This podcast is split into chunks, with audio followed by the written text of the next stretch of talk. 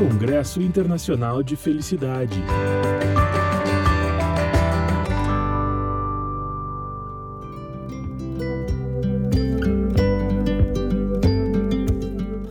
Olá, meu nome é Gustavo Arnes, eu sou idealizador do Congresso Internacional de Felicidade e esse é o nosso podcast.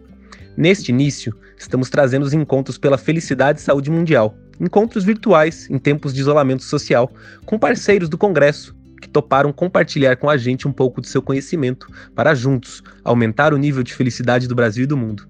Este episódio teve a participação de Arthur Vieira, Caroline de Moraes, Ciri Prembaba, Margarete Souza e a minha participação, Gustavo Arnes. Um grande abraço, aproveite!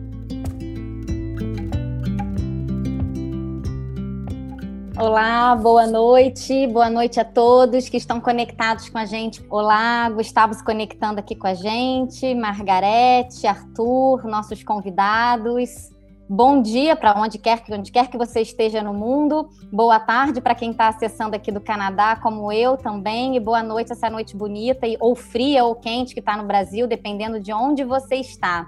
Sejam todos muito bem-vindos ao quinto encontro pela felicidade e saúde mundial que está sendo realizado pelo Congresso Internacional de Felicidade, com esse objetivo de criarmos uma vibração positiva, uma vibração de esperança e de amor, é, né, diante de tudo que a gente tem enfrentado, isso se faz cada vez mais importante, não é verdade? É, Para quem não me conhece, meu nome é Caroline de Moraes e sou eu que estou conduzindo aqui esses encontros que estão sendo é, realizados com tanto carinho para vocês. Aliás, quero agradecer o incentivo, quero agradecer as mensagens que nós temos recebido por e-mail. Né? Mais de 20 mil pessoas já visualizaram as nossas lives o que nos deixa muito feliz saber que somos muitos conectados a essa egrégora de felicidade. Então, para iniciar aqui o nosso encontro, eu quero já passar a palavra para o meu amigo, o Gustavo Arns, que é o idealizador do Congresso Internacional de Felicidade. Obrigado, Carol. Muito feliz de estar aqui mais uma vez. A gente tem feito as nossas lives aí quinzenais, né? Começamos pelo Dia da Felicidade com a Monja e o Jorge, pensando em fazer uma live naquele dia especial, mas o feedback foi tão poderoso, foi tão positivo das pessoas que nos assistiram, que a gente resolveu estender esse período de lives. E estamos fazendo aí quinzenalmente com diversos convidados, uh, congressistas, uh, palestrantes de anos anteriores, parceiros, e hoje, com muita alegria aqui, estamos com a Margarete Souza, palestrante no primeiro Congresso Internacional de Felicidade, ela teve participações também no segundo e no terceiro, tocou o seu tambor, cantou com a gente. Margarete faz parte também do que eu chamo da curadoria energética do Congresso de Felicidade, que é um trabalho que a gente faz o ano inteiro, durante 12 meses, com várias pessoas de diferentes credos, religiões, crenças, espiritualidades, em que cada uma vai se manifestando a partir do seu conhecimento para que a gente possa construir aquela egrégora bonita que a gente tem no evento presencial. As pessoas sempre falam né, que logo que chegam no congresso elas já são impactadas por uma coisa muito positiva.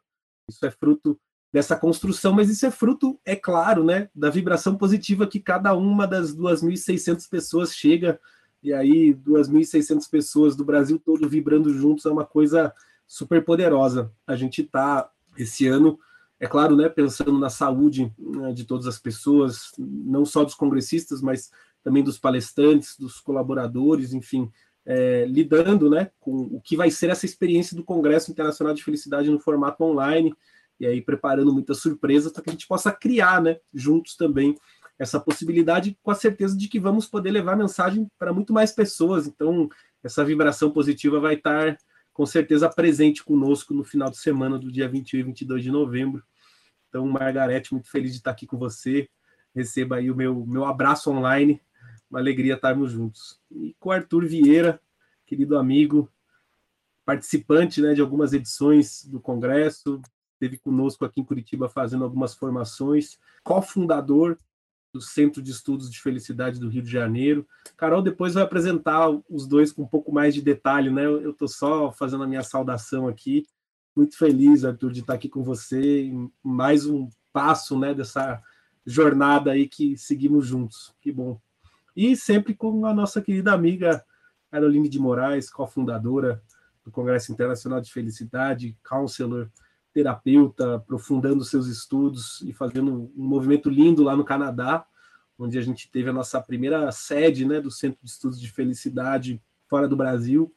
Muito feliz de estar avançando também nesses trabalhos junto com você, Carol. E a gente conta hoje também com uma entrevista que eu gravei com o Siri Prembaba. Ele está na Índia. Algumas dificuldades de internet nos, nos testes nos fizeram optar por fazer uma gravação de uma entrevista. Então, eu gravei uma entrevista com ele e a gente vai reproduzir ela aqui, fresquinha, exclusiva, porque a gente achou que né, correr o risco de uma internet ruim ficaria muito chato para você que está aqui nos acompanhando, enfim, tirou esse momento para nos acompanhar, então, honrando aqui o seu tempo, a sua presença, você que está nos acompanhando, a gente vai é, reproduzir essa entrevista.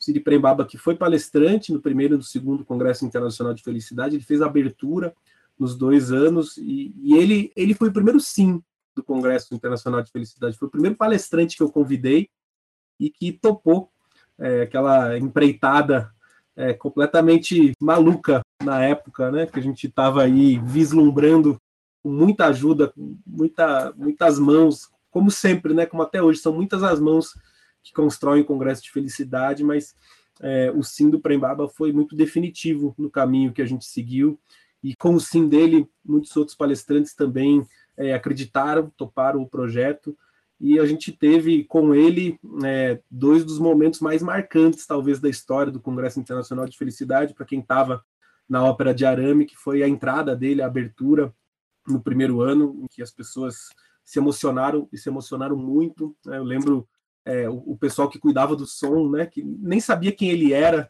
depois relatando que, puxa, quando entrou aquele barbudo no palco, não sei, eu senti uma coisa, de mim comecei a me emocionar, achei que ia chorar, chorei um pouco, e, o pessoal estava super assim, tentando entender o que estava acontecendo, e realmente é uma energia muito muito amorosa, muito muito forte. No segundo ano depois, com a Awaken Love Band, que estava o acompanhando, é, e a gente pôde cantar juntos alguns mantras, alguns relacionados à felicidade também, foram momentos muito marcantes. Então, tem uma grande parte né, é, da história do Congresso escrita com a presença dele. A gente está muito feliz que ele topou participar aqui com a gente desse encontro.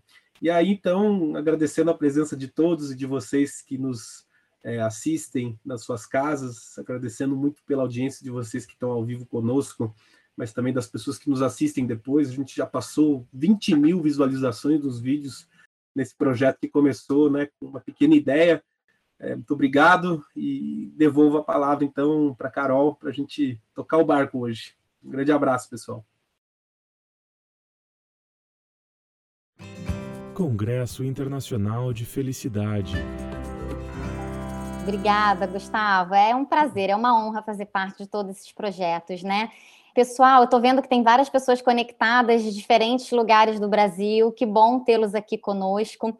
É, eu sempre começo, né, antes de chamar aqui os nossos convidados, como eu sou psicoterapeuta, eu sempre começo compartilhando uma mensagem com vocês também, né? Eu tenho recebido muitas perguntas sobre como que as pessoas podem se equilibrar nesses momentos tão difíceis que todos nós estamos enfrentando, onde a gente sabe que subiu o nível de ansiedade, de depressão, de pânico, enfim. Então, eu tenho compartilhado muitas informações que podem ajudar, mas o que as pessoas também têm me perguntado é como elas podem ajudar um amigo, ajudar um familiar, né? Às vezes nem todo mundo tem condições de buscar por ajuda terapêutica, então um amigo e um familiar podem fazer muita diferença. E aí o que eu queria compartilhar com vocês hoje é sobre uma incrível habilidade chamada empatia, né, que é uma habilidade que todos nós temos de nos colocar no lugar do outro. Mas como que a gente pode se colocar no lugar do outro se a gente de repente não viveu determinada situação como aquela pessoa, né? De repente você não perdeu uma pessoa querida, você não perdeu a sua fonte de renda. Então, como que a gente empatiza com alguém que está numa situação diferente? E o bonito sobre isso é que a empatia não é sobre você se colocar, você ter vivido a mesma experiência é, que a pessoa está vivendo, mas é sobre a emoção que está por trás daquela experiência. É com isso que você se conecta. É uma conexão profunda pela emoção. Ou seja, se você já vivenciou medo ou tristeza na tua vida, você é capaz de se conectar com uma pessoa por meio dessa emoção independente da situação que ela está vivendo. E por que, que é tão poderoso. É, muitas é, dores psíquicas e emocionais, elas recebem alívio quando alguém te trata com empatia, que seria então você olhar para uma pessoa que está numa situação difícil e ao invés de tentar encontrar uma solução para ela, você olhar para ela e dizer o seguinte: eu imagino que é difícil o que você está vivendo, mas você não está sozinho, porque eu estou aqui, né? Não é tentar resolver o problema, mas estender a tua mão estando ali com aquela pessoa. E isso traz muito alívio. E a gente fala, né, a gente costuma dizer que não precisa ter medo de ir para a escuridão que aquela pessoa está vivendo. Escuridão no sentido de estar tá passando por emoções desconfortáveis, né? É, como medo, tristeza ou raiva. Você não precisa ter medo de ir até lá, porque é nesse momento que você tem a oportunidade de vivenciar o brilho da sua própria luz. Então, é essa mensagem que eu queria deixar para vocês. É, a empatia é muito bonita, ela é a porta de entrada para a compaixão. Então, se você quer ajudar um amigo, se você quer ajudar um familiar, se você compreender mais sobre essa habilidade que pode ser desenvolvida e treinada, tenho certeza que por aí tem um caminho de ajuda, tá certo? Então, fica aqui a minha contribuição para vocês. E Quero chamar, então, já que a gente está falando de compaixão, de empatia, uma mulher que é muito poderosa, muito amorosa também, a Margarete Souza, uma amiga querida, ela que é terapeuta holística, né? Mulher medicina iniciada nas tradições norte-americanas, como o Gustavo falou, ela faz parte, né, é dessa ajuda energética que a gente tem para o Congresso Internacional de Felicidade. Ela é minha guia para assuntos mais cósmicos, né, para assuntos de ordem maior. Então, Margarete, muito obrigada por ter aceitado o nosso convite, por estar aqui com a gente hoje. Olá, boa noite. Boa noite, Gustavo. Boa noite, Arthur. Boa noite, Carol.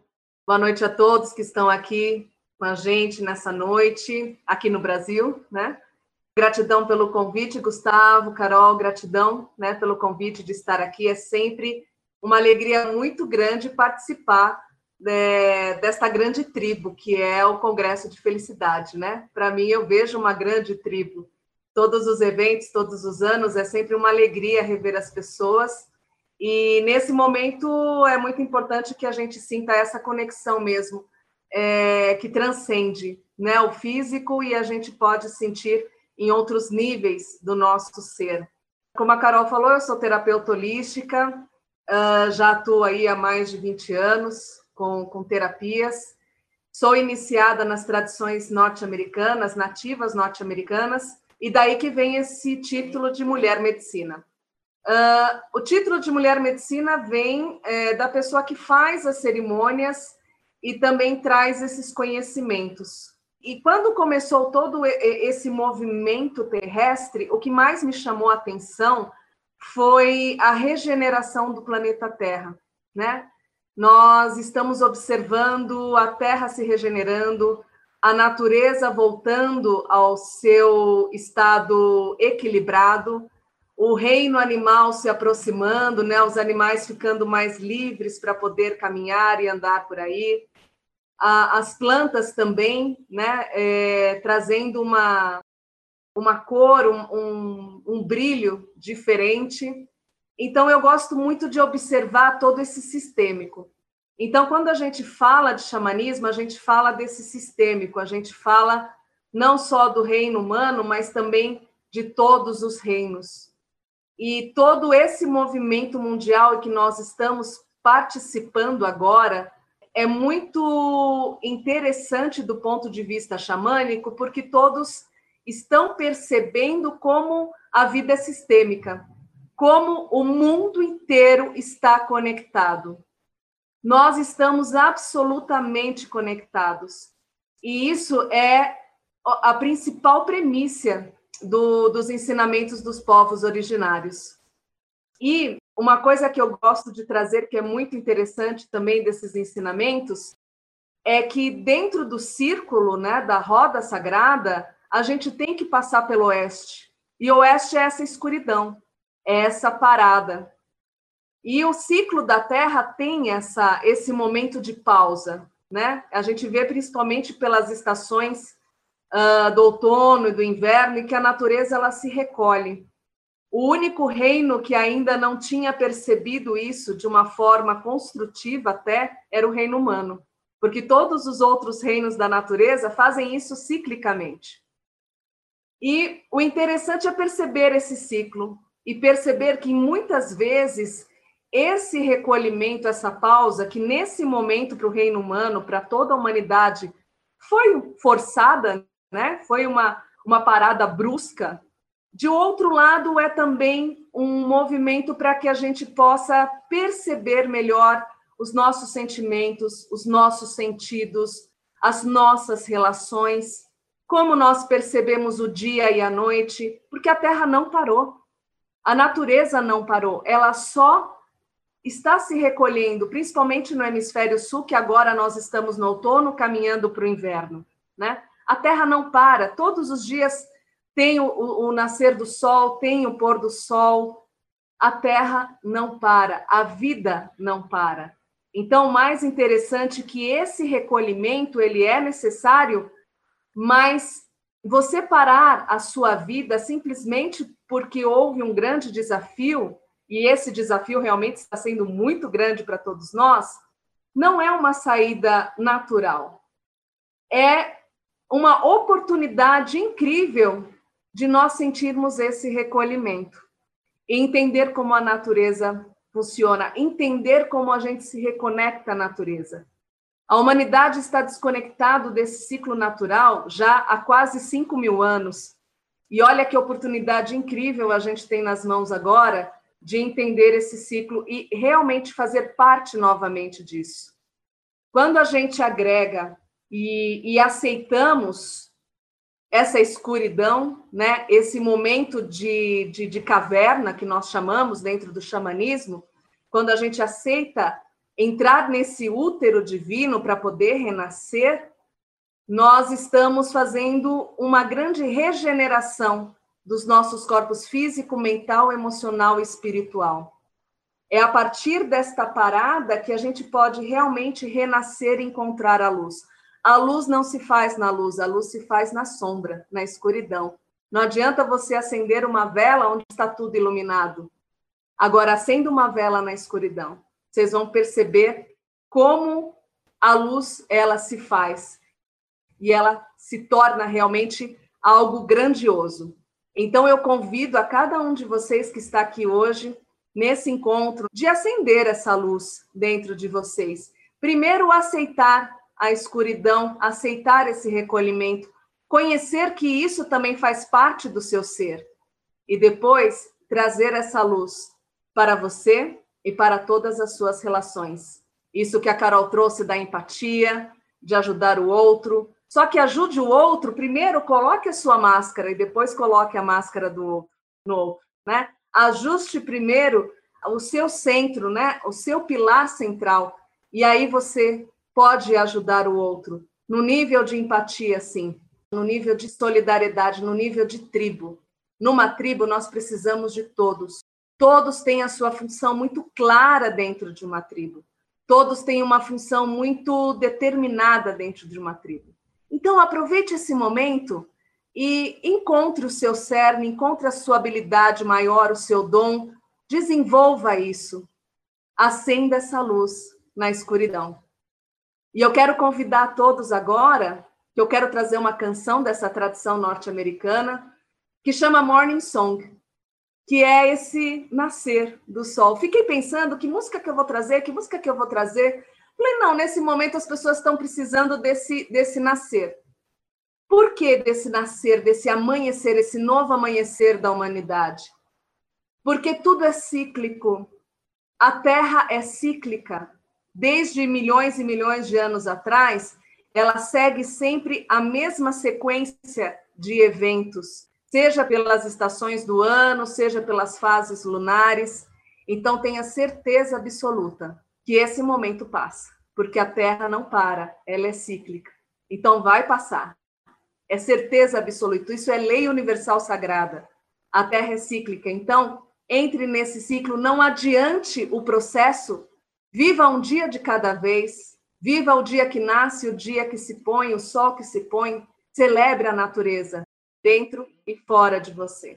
Eu quero convidar vocês agora nesse momento, se vocês sentirem de fechar os olhos um pouquinho, inspirar e expirar, para sentir o som dessa canção, ele é um mantra, não deixa de ser um mantra, e a elevação através do tambor, através do canto, traz essa energia de esperança desse novo amanhecer. E eu tenho certeza absoluta e reafirmo: tudo passa.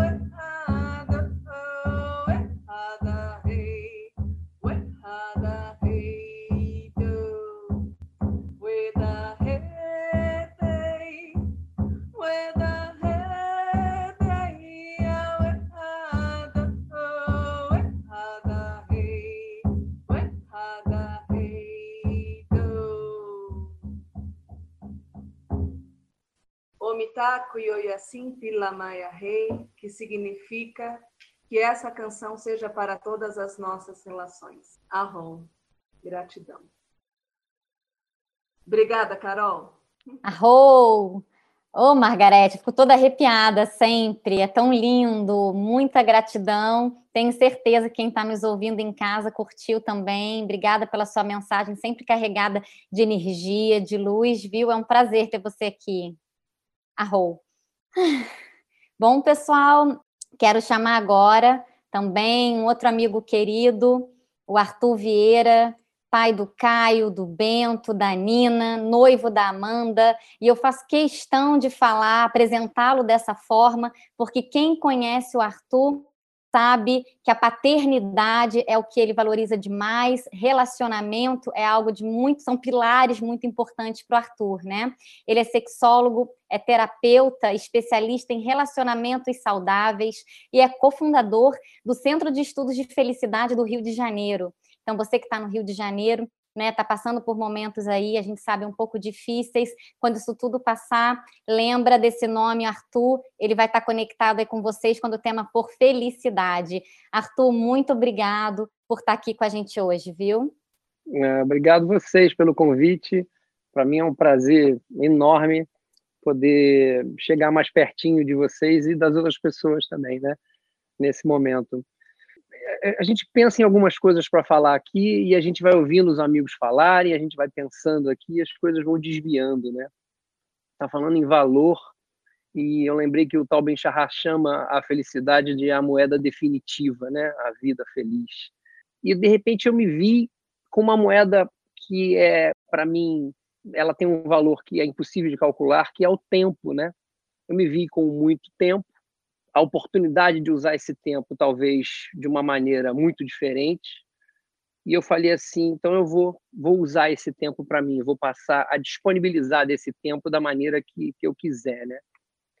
E aí me peguei confabulando aqui de, de onde vinham grandes realizações, como é que elas aconteciam.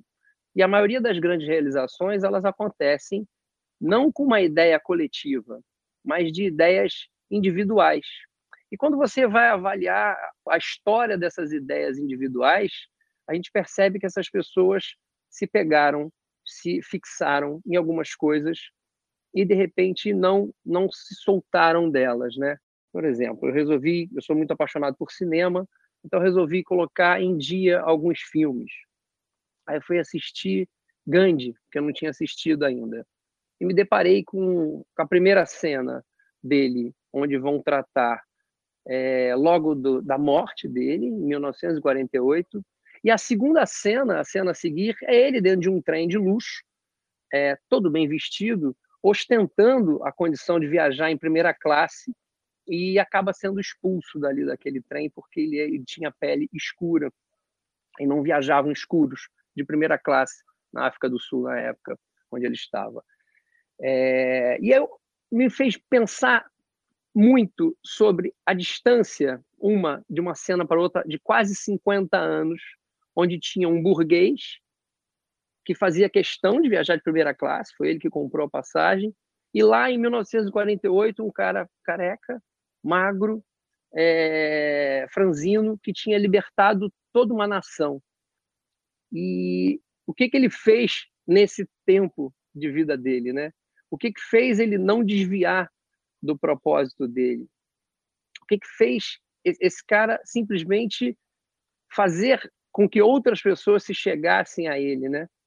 E aí me veio uma outra, uma outra condição que era controle. E aí eu comecei a pensar sobre controle. E aí eu comecei a tratar de controlar as minhas ações, já que eu tinha o tempo na mão e tinha o controle, e passei a estipular que eu poderia colocar isso em dia, poderia colocar aquilo, poderia fazer algo além de mim, comecei a executar essas tarefas como coisas absolutamente impossíveis de se deixar de lado, já que eu tenho tempo, eu tenho que fazer valer, eu tenho que utilizar esse meu tempo de qualquer maneira. Então, o controle estava na minha mão. E, de repente, alguma coisa começou a acontecer que eu comecei a não ter controle sobre o meu corpo. Eu vou, vou comentar aqui, eu acho que vale.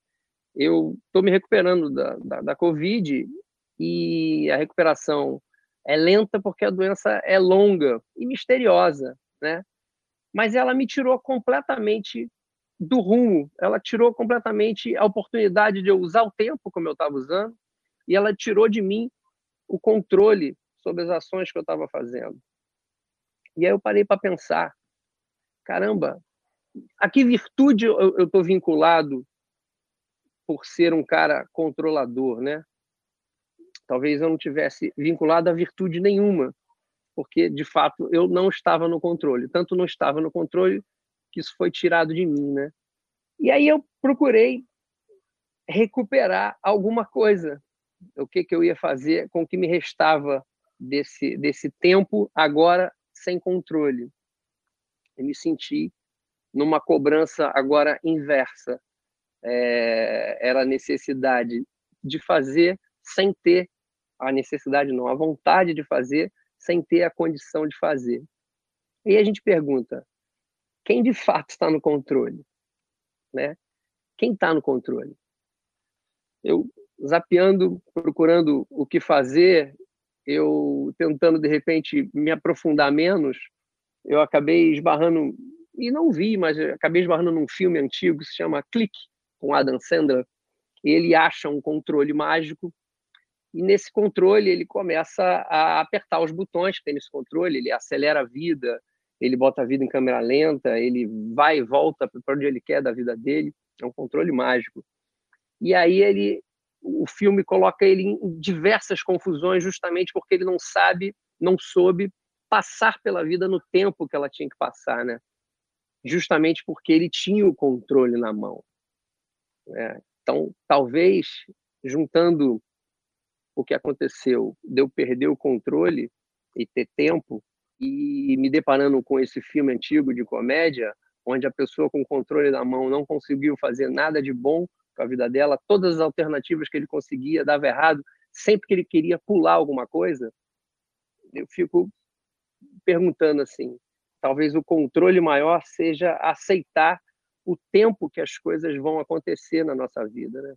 Eu me lembro quando eu era pequeno, ainda nessa questão de controle, eu chegava da escola e tinha algumas tarefas para fazer. Depois que acabava essas tarefas, eu e meu irmão, a gente corria para acabar primeiro, porque quem acabasse primeiro podia pular no sofá e assumir o controle da TV. E aí passava o resto da tarde ali comandando a TV, porque chegou no sofá primeiro. Esse era um controle que a gente tinha ali, né? E era um controle divertido, era um controle de algo que acontecia na nossa vida ali. E o controle inocente, né? Quando eu me percebi aceitando isso e, retomando o meu corpo, retomando a minha condição de vida, eu comecei a me deparar com uma outra condição, mas não é confusa, né? Mas eu diria uma condição de, de mudança, já que agora eu estou numa outra fase, já que eu posso, de repente, me adiantar um pouquinho, porque outras pessoas talvez ainda tenham que se preocupar com outras coisas, o que, que eu vou fazer com esse controle que eu tenho maior sobre as minhas ações? Qual passo à frente que eu vou dar? De repente, por já estar, por ter passado por algo que não passaram, eu já estou vendo com, com menos neblina o que tem na frente, eu já estou conseguindo enxergar essas modificações que o mundo está provocando. Eu não sei. Eu me vi reflexivo e me vi tendo a oportunidade de agir é, diferente do que eu agia. E venho tentando, venho tentando fazer valer essa, esse retorno do controle, com a certeza de que o controle maior está na aceitação do tempo passar na velocidade dele, com as condições todas que forem possíveis de você viver e realizar. Eu retomei um pouquinho as minhas atividades e nos últimos três, quatro dias eu me percebi tentando voltar a fazer o que eu fazia. E aí a concentração não vinha e eu não percebi que estava faltando alguma coisa estava faltando eu me dar um tempo para poder me achar novamente. E me percebi ouvindo, comecei a ouvir músicas. Nessas músicas me levaram a sentir o meu corpo. A partir do momento que eu senti o meu corpo, eu percebi que o meu corpo respirava. E a partir dessa respiração, eu dançava. A partir dessa dança, com a conexão com a respiração, eu era grato e eu estou simplesmente há quatro dias respirando e dançando de gratidão, apenas por estar por aqui. Desculpem se talvez eu não tenha uma reflexão mais profunda para trazer, mas eu não consegui pensar em nada diferente do que exatamente o momento que eu estou vivendo, que é o momento de estar renascendo. Eu acho que é isso. É isso se a gente puder lembrar dessa condição de renascimento a cada respiração, talvez a gente seja um pouco mais grato com o oxigênio que a Terra fornece para a gente. Um beijo, obrigado. Que depoimento, hein, Arthur? As pessoas é, ressoou o que você falou nelas, essa questão do controle. Para Margarete também, viu? As pessoas querendo saber do seu mantra, agradecendo a mensagem. Então, agradeço muito o que vocês dois compartilharam aqui conosco. E Agora eu quero transmitir para vocês que estão aí nos assistindo uma entrevista que gentilmente o Sri Prembaba, que está na Índia, nos concedeu, né? O Gustavo entrevistou para que ele pudesse falar um pouco sobre tudo, a visão dele do que está acontecendo aqui com a gente. É, o Sri Prembaba, ele é um mestre espiritual, ele é autor best-seller, né? Tem um livro dele muito bacana que eu já li chamado O Propósito. E como o Gustavo falou, ele foi um dos primeiros apoiadores do Congresso Internacional de Felicidade. É o fato dele ter entrado nesse sonho com a gente, é, deu muita força, faz com que a gente tenha muita gratidão e carinho por ele. Então, vou transmitir agora essa entrevista para vocês. Olá a todos. Eu estou aqui muito feliz em poder conduzir essa entrevista com o Siri Prembaba, onde a gente está aí explorando o tema da felicidade da saúde. Baba, muito grato pelo seu tempo. Eu sei que a conexão é difícil aí onde o senhor está, então agradeço o esforço para a gente poder estar aqui junto. E já quero começar fazendo a primeira pergunta aqui para o senhor. Eu, eu tenho conversado com as pessoas e dito que essa pandemia é como uma grande aula de autoconhecimento, que ao mesmo tempo coletiva, ela é particular, ela é individual também. Como o senhor vê esse momento que nós estamos atravessando? Eu compartilho desta visão. É um momento de fragilidade. Em momentos assim, temos uma tendência de sermos mais humildes e acessarmos verdades profundas do nosso coração. Né? Eu sinto que estamos mesmo diante de uma grande e rara oportunidade, né? especialmente de expandirmos nossa consciência e enxergar coisas que antes nós não enxergávamos. Né? Eu tenho falado dessa crise como o início da revolução de consciência que possibilitará subirmos, nem que seja um, um grau né, em nossa evolução como espécie. Segundo a, a anatomia sutil preconizada pela ciência do yoga, enquanto sociedade, estamos paralisados nos dois primeiros chakras, que é sobrevivência e sexualidade. Né? Ou seja, tudo que fazemos na vida é movido ou por carência afetiva, ou pelo medo da morte, ou por ambos. Mas essas são motivações muito limitantes. Né? Porque cedo ou tarde, o resultado de nossas ações acaba sendo a frustração. Né? Então, por maior e mais belo que seja o império que consigamos construir, se essa construção é baseada em premissas falsas, irremediavelmente, em algum momento, nos lançará ao sofrimento. Né? Então, movidos pela carência e, portanto, pela vaidade, que é uma consequência da carência, e pelo medo, nos tornamos reféns do tempo psicológico. Estamos sempre no passado ou no futuro, fazendo e fazendo para tentar mudar o passado ou para controlar o futuro. Mas é exatamente essa nossa identificação com o tempo psicológico que nos mantém na posição de detentos dos primeiros chakras. Né? Então, na prática, a nossa mente vive num looping de desejos e aversões, medos e esperanças fantasiosas.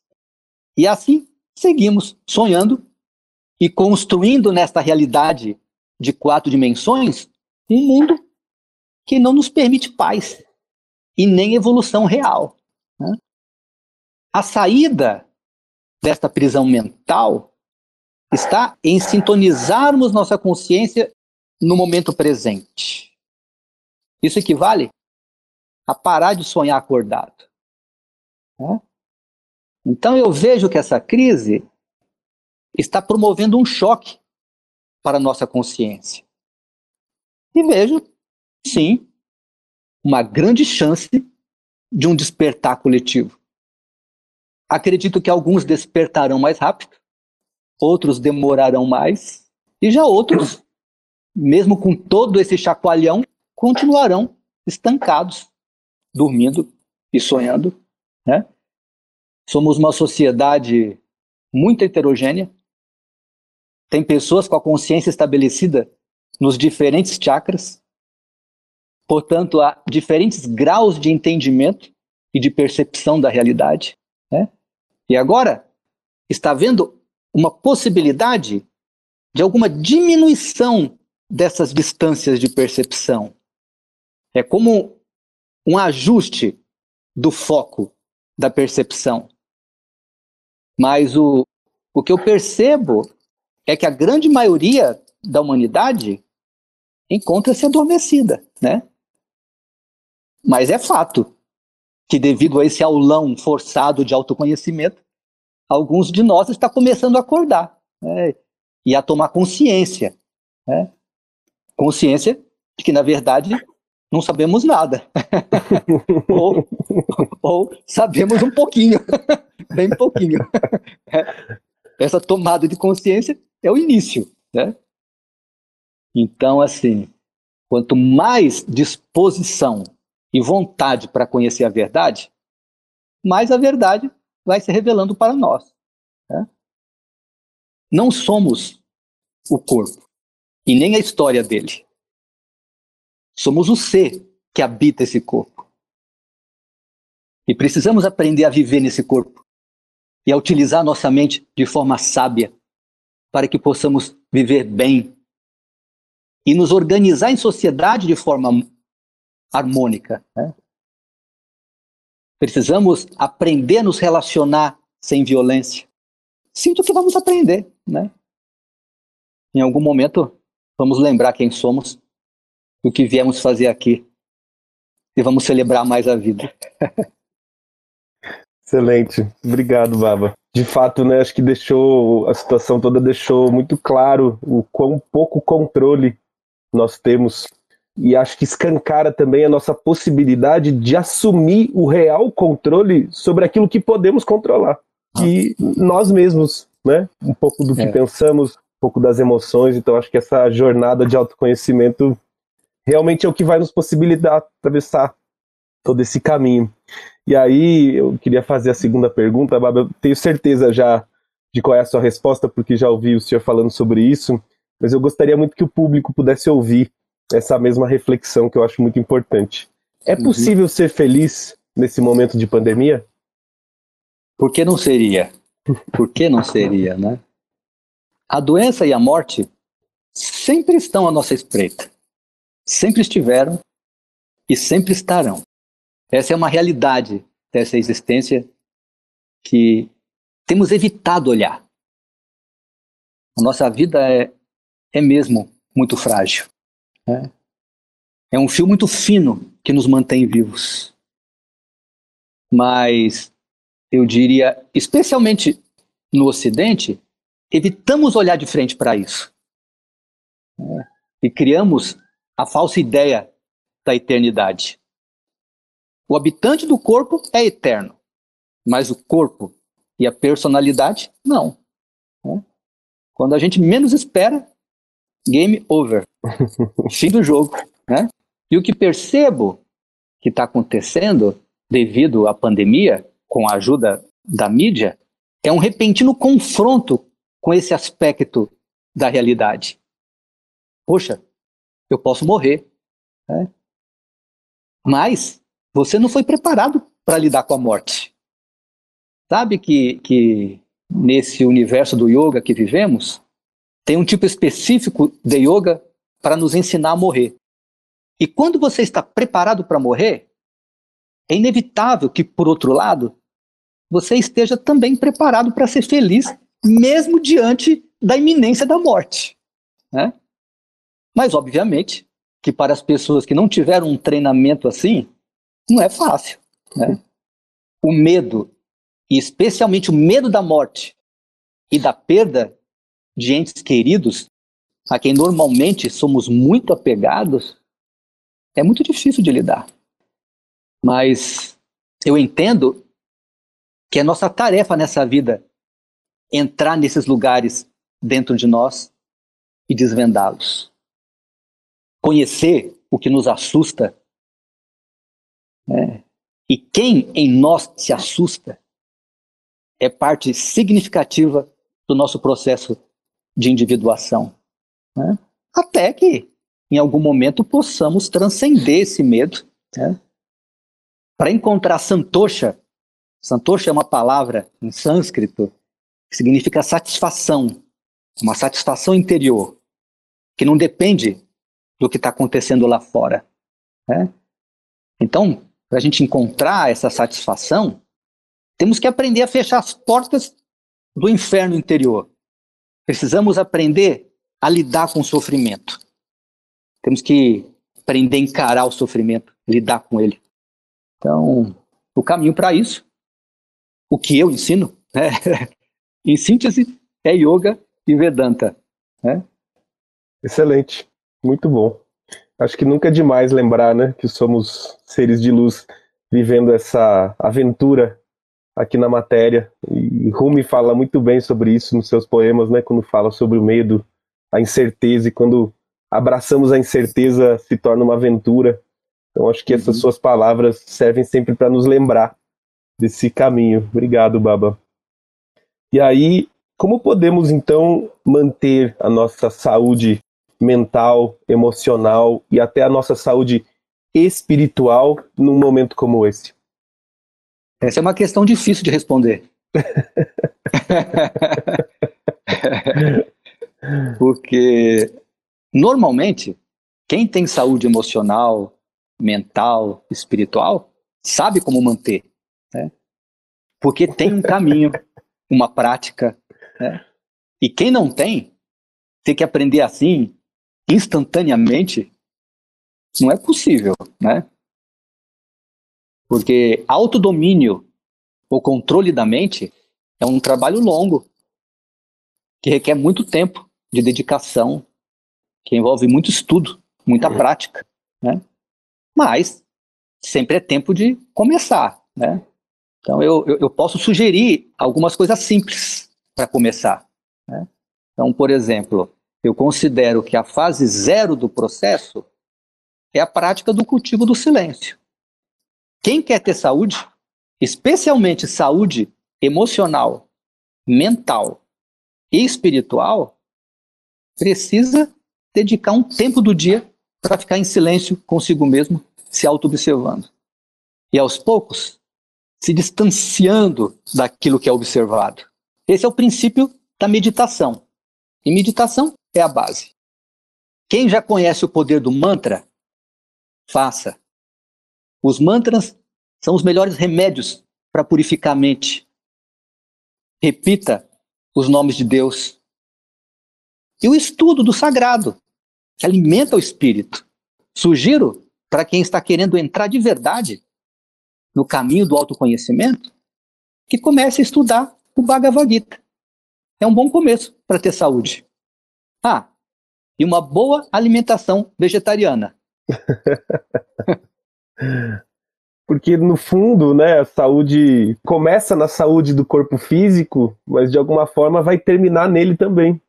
Para mim, é, é, essa essa clareza foi muito importante, porque parece que uma parte da minha vida eu estava buscando muito da espiritualidade e, e esquecendo completamente do físico para mim as questões como alimentação, até os exercícios físicos e esse exercício de autocontrole me foi muito importante em toda essa, toda essa caminhada.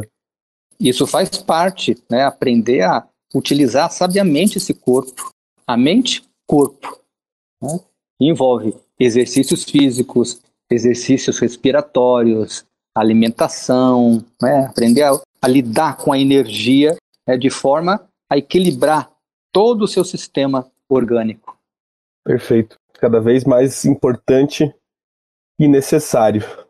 Baba, já nos encaminhando aqui para o final, eu, eu, tenho lido bastante que as pessoas e que nós, como humanidade, estamos passando por uma chance de evolução consciencial.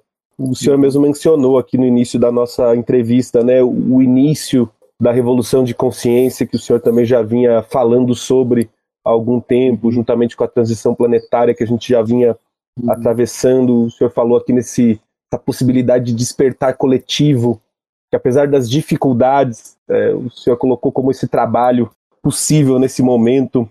Então, se esse é mesmo o caminho que estamos trilhando, se esse é mesmo o túnel que nós estamos atravessando, como é que nós podemos realmente caminhar em direção a esse novo nível de consciência? O que, que pode nos auxiliar nesse momento a fazer essa travessia?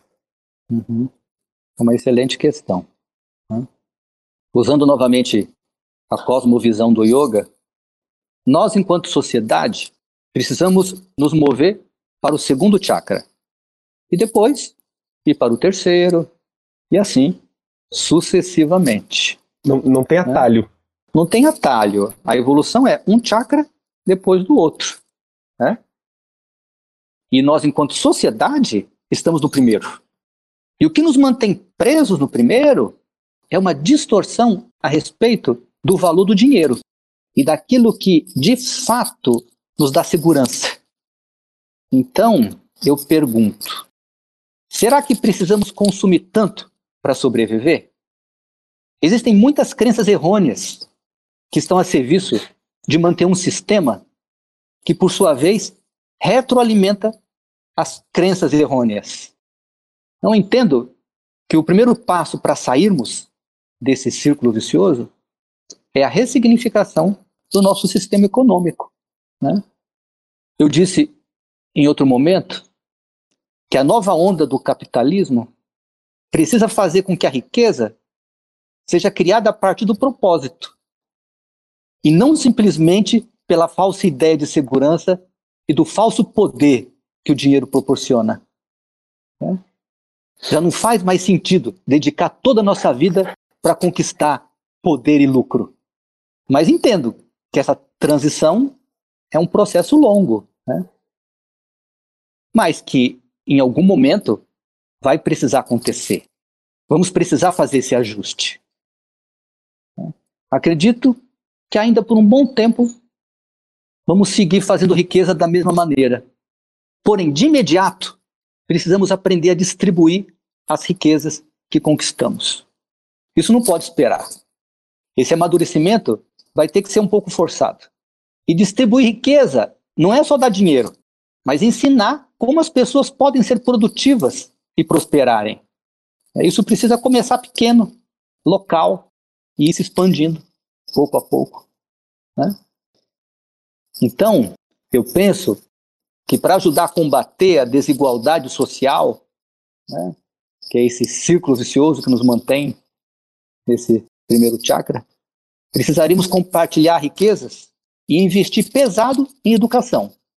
Uma educação para os adultos sobre propósito, prosperidade e abundância, especialmente um aprimoramento da educação para as nossas crianças. Tenho dito que desde cedo a criança precisa ser educada para saber gerenciar emoções, aprender a lidar né, com os aspectos sombrios da personalidade, aprender a transformar a violência, precisa se autoconhecer para fazer um uso ético e sábio do conhecimento secular que está disponível para quem quer que tenha um celular. Né? então, o foco é desenvolver inteligência espiritual. Excelente. É. A, a base para a gente construir essa nova sociedade que o senhor está propondo. Exatamente. Baba, muito obrigado. É uma honra para mim estar aqui conduzindo essa entrevista. O senhor foi o primeiro palestrante que disse sim no primeiro Congresso Internacional de Felicidade. Então, na época ainda era um, um sonho, na época ainda era uma ideia que as pessoas diziam maluca, mas quando o senhor disse o seu sim, eu, eu mesmo passei a acreditar um pouco mais que era possível. Então eu sou muito grato é, pela nossa jornada juntos na construção desse evento, toda, toda a ajuda que o senhor me deu ao longo desse tempo. E aí, para a gente finalizar, eu queria pedir que o senhor deixasse uma mensagem final de otimismo, de esperança para quem está aqui nos ouvindo. Primeiro, quero dizer que quando você me convidou, eu vi claramente, né, eu vi claramente que esse congresso seria um portal né, para acordar o amor e a consciência em muita gente. Né? Então, fiz questão de estar junto. Né? É, o que eu quero dizer para vocês que estão conosco, vocês que estão atravessando essa essa tormenta kármica. Eu quero dizer que essa tormenta vai passar. Porque a existência nos quer livres e iluminados. Né? Existe um mantra hinduísta que diz assim: Loka samasta sukhino bhavantu. Que todos os seres de todos os mundos, de todas as dimensões, sejam felizes e ditosos.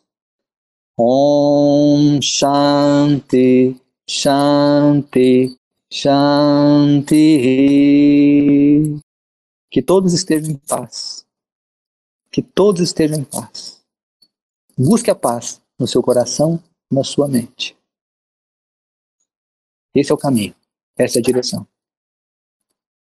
Que o amor e a sabedoria ilumine cada passo da sua jornada. Muito obrigado por esse momento. Grande abraço a você e a todos. Até um próximo encontro. Namastê. Baba, querido, obrigado. Namastê. Namastê. Abraços a todos, pessoal. Obrigado. É isso, que lindo.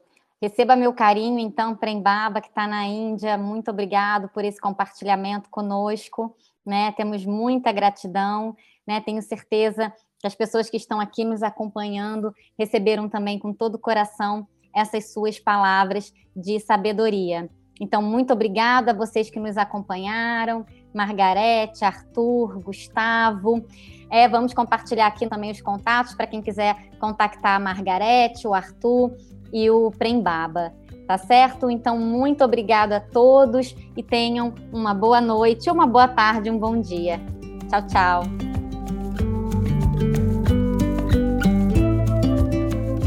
Se você gostou deste podcast, assine o nosso feed e receba as atualizações automaticamente pela plataforma que preferir. Estamos no Spotify, Apple Podcasts, Google Podcasts e Deezer, entre outras. Se tem dúvidas ou sugestões, mande um e-mail para nós. Contato arroba congressodefelicidade.com.br. Um grande abraço e até a próxima.